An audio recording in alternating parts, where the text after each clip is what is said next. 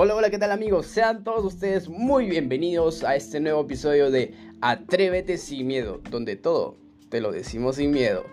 En esta oportunidad vamos a hablar sobre el último partido de Perú frente a Argentina en Buenos Aires. Lamentablemente ha sido una derrota peruana, una derrota que todos, bueno, para, que ser, para ser sincero, la mayoría lo tenía pensado, pero los hinchas que estaban ahí a muerte con la selección pensaban que podíamos obtener por lo menos un punto de allá del estadio monumental de River Plate. Pero bien, continuemos con este podcast. Lamentablemente hemos perdido 1 a 0 con gol de Lautaro Martínez y nuestro compatriota y jugador seleccionado de, la de, Perú erró un penal. Sí, nos estamos refiriendo a Yoshimar Yotun, quien desde los 12 pasos en el segundo tiempo, tras una falta que le cometieron a Jefferson Farfán, tras una excelente jugada, erró el penal y la mandó al travesaño. Fue muy criticado, la gente lo, lo empezó a atacar, otros lo respaldaban, incluso periodistas mismos decían que era el nuevo villano. ¿Por qué habrán dicho eso? ¿Quién habrá sido el otro villano? Pero no sé, esto ya queda en ellos. Sin embargo, vamos a continuar con esto, porque Perú no tiene un triunfo en Argentina desde hace mucho tiempo. Nunca ha ganado, para ser más exactos. El último jugador que marcó un gol fue Claudio Pizarro en, cuando Perú, perdió 3 a 1. Me acuerdo de ese partido, qué tal golazo que se mandó Pizarro. Pero bien, ayer iba a ser la oportunidad de que otro jugador pueda anotar. También iba a ser la oportunidad si es que Jefferson Farfán no hubiera salido del campo para que lo atiendan y para que después de ellos pateen el penal, Jefferson Farfán se hubiera convertido en el jugador peruano que anota más goles de visita en las eliminatorias. Lamentablemente eso no pudo ser así. El partido terminó 1-0. Las expectativas que teníamos arriba, porque Perú iba a poder lograr conseguir 4 puntos por lo menos en esta fecha triple, solo consiguió 3, 3 puntos de 9. Yo creo que ha sido algo fatal.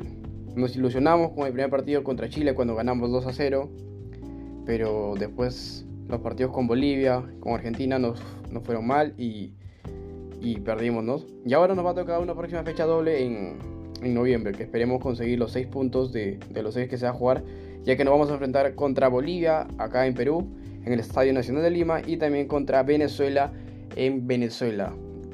Lamentablemente vamos a ver, hay jugadores que que no han, no han rendido, que se han cansado, pero siempre están los hinchas ahí, los hinchas que están a muerte con la selección. Este partido nos va a servir porque, o bueno, mejor dicho, este partido nos ha servido y como mismo el mismo Ricardo Gareca mencionó, hay muchos jugadores que están dando la talla y a pesar de las bajas, de las lesiones, de la poca continuidad que tienen en sus equipos, han podido demostrar que hay una solidez en el conjunto peruano. Y eso es importante. Es importante porque de esta manera van a poder seguir luchando, perseverando y persistiendo para poder conseguir un cupo al Mundial de Rusia, de Rusia que estoy hablando, ya sigo en el año 2018, de Qatar 2022. Este, este mundial va a ser importante porque mucho ya para algunos sería su último mundial. ¿De quién estamos hablando? De José Paolo Guerrero González, de Jefferson Farfán, quienes en toda su vida solo han ido un mundial, que fue el de Rusia 2018, justo como lo mencionaba anteriormente. Pero bien, ahora estamos en disputa de 6 puntos y vamos a tener que golear acá a Bolivia. Porque si bien perdimos 1-0 allá, no podemos seguir permitiendo que nuestra diferencia de gol siga aumentando y aumentando, si no tenemos que acortar, porque ahorita vamos en menos 9 goles. Así que el partido que se viene va a ser muy importante. Yo sé que ustedes también quieren seguir sabiendo qué es lo que va a pasar con la selección, qué jugadores vienen eh, eh, lesionados, qué jugadores han anotado ahora último y todo ello. Pero bien, recién terminó la fecha triple y vamos a ir detallando más adelante. Y también recordarles que ya, ya, ya, este, este, este fin de semana arranca nuevamente la Liga 1. Ya prácticamente tenemos dos finalistas. Yo me atrevo a decir incluso que los finalistas son Sporting Cristal ganador de la fase 1 y Alianza Lima. Si es que hace un punto nomás en estos últimos encuentros, Alianza Lima sería el ganador de la fase 2 y se enfrentaría en un torneo en la en una final contra Sporting Cristal. Ya y ojo, ojo, para así para que vayan a vacunarse todos. esta vez los hinchas van a poder acudir a los estadios, pero solo los hinchas que tengan su doble dosis, eh, ya sea de la vacuna que sea tanto Sinopharm, Pfizer, AstraZeneca o la que sea. Así que no olviden, vayan a vacunarse a todos los centros de vacunación porque su equipo los está esperando en la cancha. Ustedes ponen el hombro y nosotros ponemos el aliento. Algo así decían por ahí, pero bueno. Esto fue todo. Lamentablemente llegó a su final.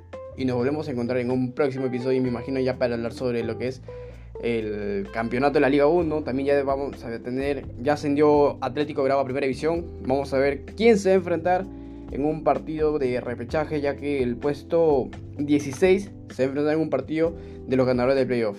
Así que esto fue todo conmigo, mi nombre es Elvis Cairo y no te olvides seguir en nuestras redes sociales. Estoy como Elvis Cairo Chickmana en Instagram y Elvis9905 en Twitter. Esto fue Atrévete sin miedo, donde todo te lo decimos sin miedo.